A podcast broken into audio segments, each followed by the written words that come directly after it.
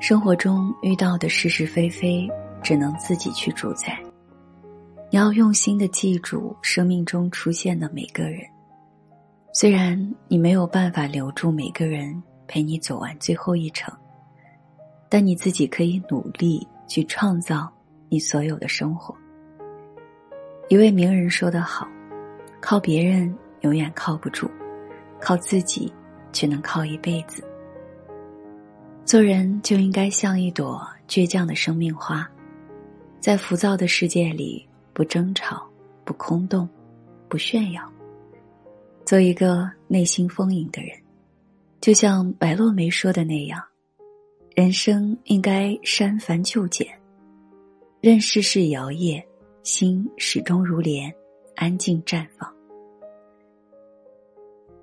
浪花不能永远激昂，终会恢复平静。生活也是如此。用等待一束花开的心去走出困境，以释怀的心情去接纳人生的不完美。人总会活出一个方法来成熟自己。生活无论多么艰难，都要坚强的抬头挺胸，属于自己的绝不放弃。岁月也会告诉每一个人，步子放慢一些。不要错过途中璀璨星河。我们一生所追求的，就是眼中有笑，心中有暖。生活不是作秀，别人看你再不堪，只要你真实的活着，你所付出的一切都是有价值的。生活难免遇到烦心事，你可能会对亲人和周围的人耍脾气。这不是你的本事，这是无能。控制好情绪，才是一种修养，更是一种力量。人生纵有万千不快，只要一笑而过，生活处处都是温柔。人只要心诚所至，步步皆是莲花。追求生活美好，明天定会艳丽。想得开就是哲理。想不开就是内伤。